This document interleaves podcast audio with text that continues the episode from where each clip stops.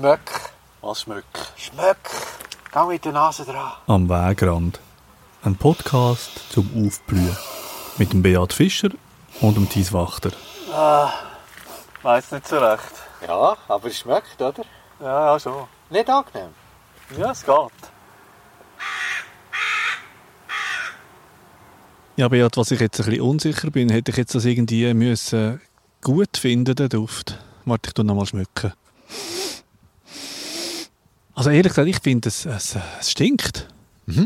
Also, schau, ich rede nicht über Geschmäcker. Die sind so unterschiedlich. Mir geht es echt darum, ob du etwas schmeckst. Und ich finde es ziemlich intensiv, der Geschmack von dieser Pflanze, von diesen Blüten. Es gibt zwar Geschmäcker, die ich sehr, sehr gern. Und den finde ich eigen. Eigen. Ja. Wieso willst du mir den so irgendwie unter die Nase reiben? Weil, schau, was da passiert. Da hat es extrem viele Insekten, die genau auch auf diesen Duft abfahren oder angelockt werden durch diesen Duft. Ja, das war nämlich mein Problem, wenn man mit der Nase da hergeht. Dann, also, dann schwirren da äh, Bienen und Zeug und Sachen um den Kopf herum. Ich habe ja das nicht so gerne eigentlich. Da ist jetzt gerade eins. Überall hat es da. Die sind ja nicht an dir interessiert, weil du schmeckst ja nicht. Das interessiert dich absolut nicht, wenn du jetzt hier neben dieser Pflanze stehst. Die sind so Fan jetzt von dieser Pflanze, die wir anschauen. Also, jetzt sehen wir da ganz viele Bienen. Und zwar an, eigentlich, muss ich sagen, sehr unscheinbare Blüten, weil, hey, haben wir eigentlich schon gesagt, an was für eine Pflanze das wir stehen? Nein, haben wir noch nicht gesagt. Und es sind überhaupt nicht nur Bienen, es sind noch Schwebfliegen, die es hat. Käfer habe ich gesehen, kleine Fliegen habe ich gesehen. Es ist ein, wirklich ein Sammelsurium von verschiedensten Insekten. Ja, das ist wieder so etwas, so, so nicht wählerisch scheint die Pflanze zu sein. He? Nein, die Pflanze ist also genial. Jetzt ist ja schon September. Und die fängt jetzt erst an zu blühen. Blüht vielleicht bis im Oktober. Und zwischendurch sind die einheimischen Pflanzen schon fast durch mit ihrem Blühangebot. Und jetzt blüht die. Und das heisst, die ist sehr attraktiv für ganz Haufen verschiedene Insekten. Das ist jetzt die Herbstnahrung. Also für die, die den Sommer verpasst haben, irgendwie, halt jetzt dann doch noch irgendwie dringend etwas brauchen. Nein, weil die anderen Pflanzen, die sie sonst gehen besuchen, die Wirtspflanzen sind schon durch. Und da, die fängt erst so spät an zu blühen. Also ganz ein eigener Blührhythmus, nicht typisch für unsere Flora. Ja, und wo du mir gesagt hast, wir gehen die Pflanzen anschauen und die Blüten, habe ich zuerst überlegen, was Blüten? Blüht die überhaupt? Und äh, ja, sie blüht schon, aber sie ist recht unscheinbar, finde ich. Also sie, sie ist nicht so, dass sie gerade optisch auffällt. Auch da müsste ich leicht widersprechen. Sobald du sie einmal gesehen hast, dann weisst du, wie sie aussieht.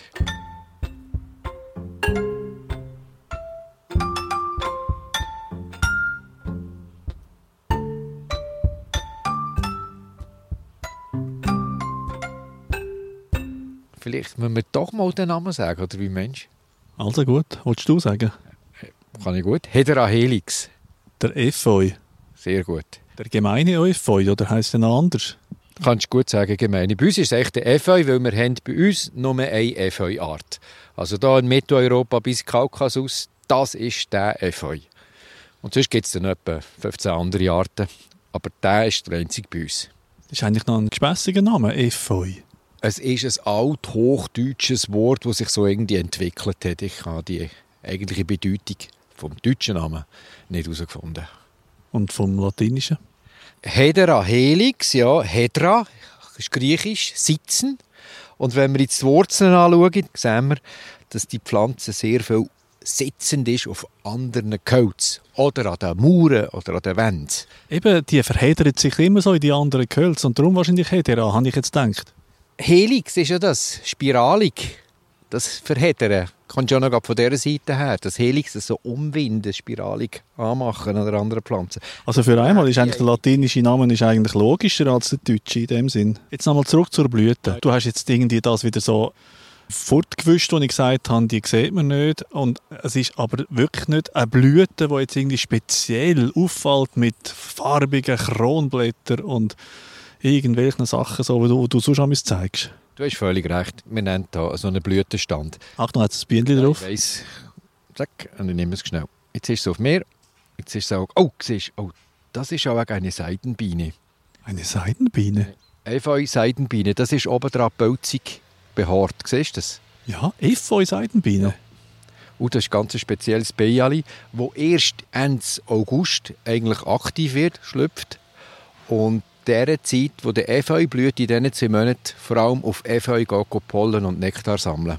Wieso kennst du jetzt so plötzlich so Bienenarten? Weil ich natürlich nachgeschaut habe, was da alles so drauf ist in der Literatur. Und dann habe ich das Bild gesehen, ah, und das ist sie. Oh, das ist ganz eine tolle Biene. Weil Ja, die ist jetzt wirklich gerade auf deinen Finger und die hat dich irgendwie gern. Die hat gemerkt, dass du sie kennst. Also die hat man sogar erst vor etwa 35 Jahren als Art beschrieben in Mitteleuropa. Das kann nicht der Linne gewesen sein. Nein. Das ist äh, der Westrich, das ist jetzt egal. Die braucht für ihre Larven genau den Pollen vom Efeu. Sonst kann sie aber auch noch anders essen. Aber das ist die Hauptnahrung. Dass es jetzt langsam Richtung Herbst zugeht, hört man im Hintergrund. Da irgend so einen Laubbläser. Also das passt in dem Sinne in die Saison. Ja, es ist auch heute vielleicht speziell. Wir sind in einem Privatgarten. Das heisst, es hat auch noch rundum einen Privatgarten. Das ist übrigens ein wunderschöner Garten. Es blüht wunderbar. Also mit Skabiosen, mit Spornblumen, mit Astern. Also toll. Eben, also ich wäre jetzt auch eher auf die. Aber du willst ja da den Efeu, wo... Ja, jetzt sehen wir die Blüten noch. Ich tue sie kurz zeigen. Da. Das ist ja wie ein Kogali, der Blütenstand, oder ein Halbkogali, siehst Und die sind extrem schön exponiert wieder von der Architektur, so dass man sie wirklich außerhalb vom Laub hat. Das ist wie bei den grossen Kletten, bei der letzten Episode. Ah, die hast du schon gelost. Ja, also ich habe sie gemacht mit dir, also was soll jetzt das? Aber das sind auch so Kogali, so sogenannte Kogali. Ähnlich, aber das ist eine eigene Pflanzenfamilie, das komme ich noch drauf. Aber jetzt schaust du mal die einzelnen Blüten an. Das sind jetzt fünf Staubblätter mit so einem gelben Beutel vorne, die sehr attraktiv sind. Ist im Kleinen, aber die eigentlichen Kronblätter sind eigentlich nur so grün-gelblich. Für dich jetzt nicht so attraktiv. Aber wenn man genauer schaut, sieht man, Gott, die Schönheit, die Architektur, die Vollkommenheit von dieser Kugel. Und der, wie die Staubblätter jetzt hier rausschauen. Und im Zentrum siehst du so einen kleinen Pfopf, einen Stängel. Und das sind eigentlich fünf Griffel, die hier zusammen stehen.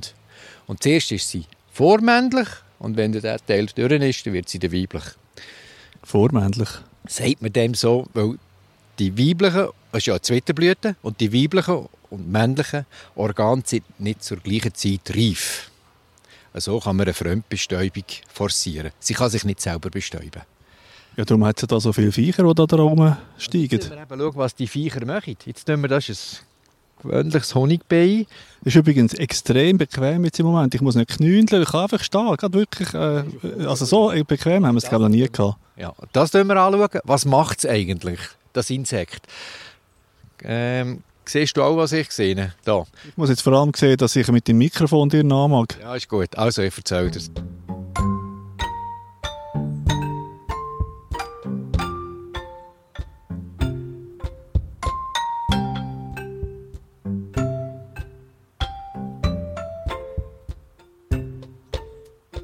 Gibt zwei Sachen. Einerseits geht das hier gerade den Pollen ablesen. Das ist wieder so ein Seiden-Efeu-Bienchen. Ich weiss jetzt nicht wegen dem Licht. Mal, ich sehe es, so pelzig. Pelzig, genau. Und das andere ist, das hat da so einen grünlichen Wulst an der Basis. Das ist Nektardrüse. Nektardrüse. Nektar. Da wird Zucker, Wasser produziert. Und ich habe vorhin mit der Lupe geschaut, bei älteren Blüten, und da siehst du so weisse Pünktchen drauf, und das ist wie kristallierter Zucker. Also das heisst, die Zucker, die Nektarproduktion von dieser Pflanze ist enorm. Also Kristallzucker hat es da dran. Ja, also wenn ich sie jetzt sagen würde, essen, was ich aber nicht mache, weil es ist giftig, dann wäre es süß. Giftiger Zucker? Die Pflanze ist giftig. Also vor allem Beeren sind giftig. Also Beeren, jetzt, jetzt haben wir die Bestäubung, oder? Und die Früchte sind dann erst Ende Winter reif. Und dann ist das Paradies für Vögel. Amsel, Drosseln, Mönchsgrasmuck, wo wir gerade vorhin hier im Garten gesehen haben. Fink und Star. Fink weiss ich es nicht. Rotkehlchen aber noch. Amsel ist übrigens auch ein Drossel. Aber das geht jetzt nicht um das. Also gut. Auf jeden Fall. Du siehst, es ist eine Pflanze, die Nahrung anbietet, unseren einheimischen Arten, zu einem Zeitpunkt, wo sie sonst nicht so viel haben. Blütezeit, Herbst und die Früchte Ende Winter. Und das sind da die, die schwarzen Beerienart, oder? Ja, genau, die schwarze Beere. Die, die man manchmal so an der Adventskranz sieht. Ja. Also ich tue die manchmal so reinflechten. Okay, wenn du das machst, ist das gut. Und darum ist es eigentlich auch klar, dass die ja eben so Blüten haben. Ich habe mir das gar nicht so richtig überlegt. Ja, also wenn wir die Blätter haben wir da gar noch nicht angeschaut. Die Blätter, die sehen eigentlich gar nicht so efeu-mässig aus. Siehst du das? Die sind so einförmig mit einer schönen Spitze. Aha, aber unten hat es solche, so richtige Efeublätter. Es gibt wie zwei Formen von Blättern. Dort, wo sie blüht, dort hat sie nicht gelapperte Blätter. Und unten sind es immer gelapperte Blätter. Die frischen Blätter sind so gelappert. So eine Art dreieckig. Dreieckig mit manchmal drei bis fünf Lappen. Und das Spannende ist die Spitze vom Blatt. Was ist jetzt an dieser Spitze spannend? Dem sage ich mir, das ist eine Träufelspitze. Das heißt, wenn es regnet, tut das Wasser gerade ablaufen. Und das ist typisch für viele tropische Pflanzenarten. Jetzt willst du aber nicht sagen, dass der Efeu eine tropische Pflanzenart ist. Doch, vom Ursprung her. Es gehört zu einer eigenen Familie. Araliengewächse oder Efeugewächse kann man auch sagen. Da gibt es etwa 1500 und die Hauptverbreitung ist in den Tropen. Und wir wissen, dass der Efeu, bevor das die Eiszeiten bei uns hier angefangen haben, vor 2,6 Millionen Jahren, in dieser Zeit von her ist es bei uns auch subtropisch, tropisch gesehen, ist der hier schon gesehen. Und eigentlich ist ja eine tropische Pflanze von der Genetik her, von der Struktur her, hat es aber überdauert bis in die heutige Zeit und hat sich an unser Klima angepasst und hat aber die speziellen Sachen, die wir jetzt schon erwähnt haben, die Träufelspitze oder den speziellen Blührhythmus beibehalten. Und das macht ihn wirklich besonders für unsere heimische Flora. Hm, das ist noch interessant. Heißt denn das, dass jetzt, wenn es da so wärmer wird und feuchter durch den Klimawandel, dass wir jetzt da laufend mehr Efeu-Arten und überhaupt Efeu haben? Nein, das heisst nicht, dass einfach der fühlt sich wohl. Aber eigentlich ist ja auch wieder eine Schattenpflanze. Wo wächst Efeu? Also es ist beides an den Mauern, aber auch im Wald. Und dort ist es ja eine Kletterpflanze, eine Liane, die vielleicht 20 Meter raufgehen kann an den Gehölz. Und es gibt ja Wälder, Auenwälder, wo alles voll ist mit Efeu. Und das zeigt eigentlich nur, wir haben dort eine hohe Luftfeuchtigkeit. Und wenn du ihn anlängst, siehst du ja, der tut sich festheben mit diesen Wurzeln und tut aber der Pflanze, der Wirtspflanze nicht weh. Tut nur haften. Sind also nur Haftwurzeln. Also das stört dich nicht, wenn da ein Efeu dran hängt? Wenn wir schnell, da vorne haben wir einen, wenn wir den schnell anschauen. Ja, also gut. Ja. Achtung, ich muss da jetzt Stückchen fast über eine Katze da, die da mir im Weg ist. Und ich da runterlaufen.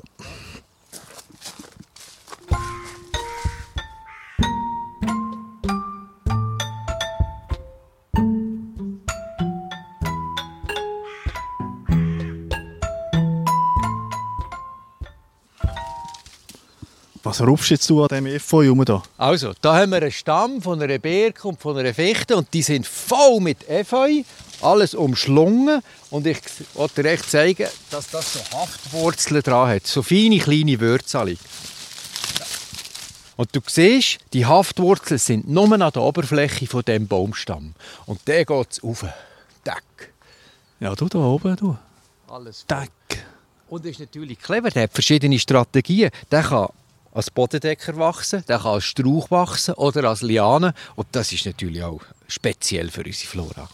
Und dann kann er auch noch alt werden. Es gibt ein Exemplar, die sind über 400 bis zu 450 Jahre alt.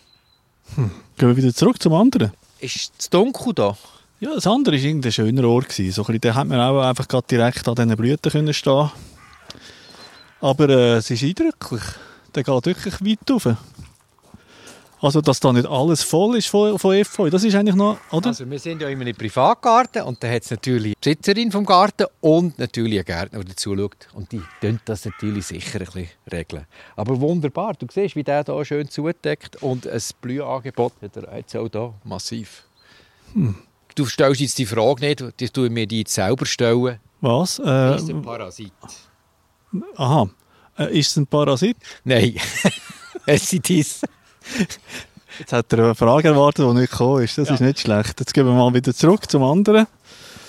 Hast du noch viel zu erzählen eigentlich? Ja, es hat schon noch ein paar Sachen, wenn du willst.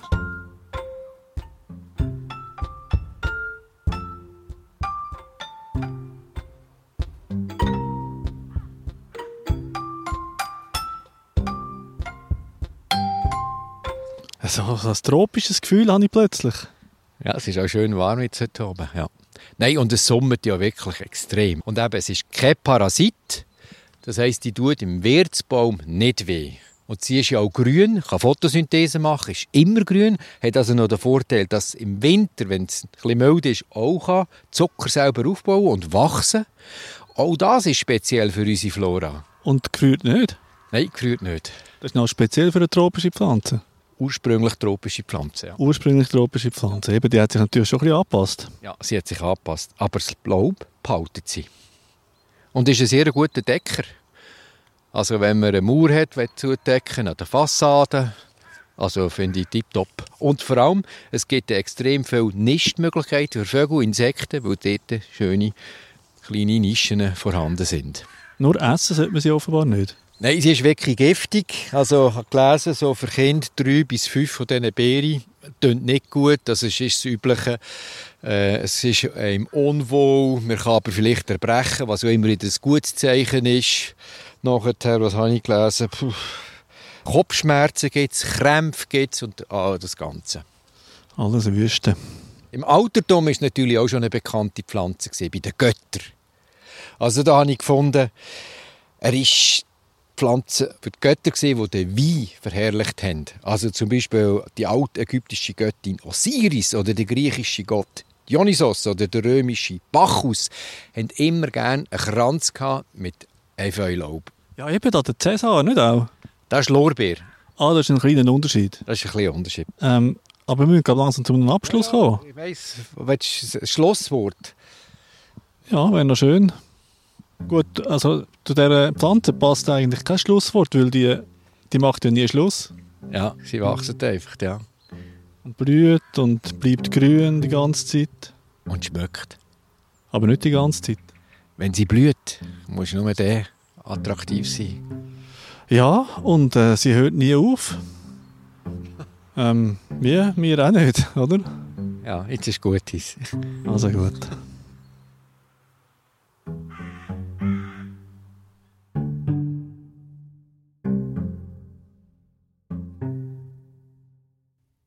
Einfach nie mehr aufhören.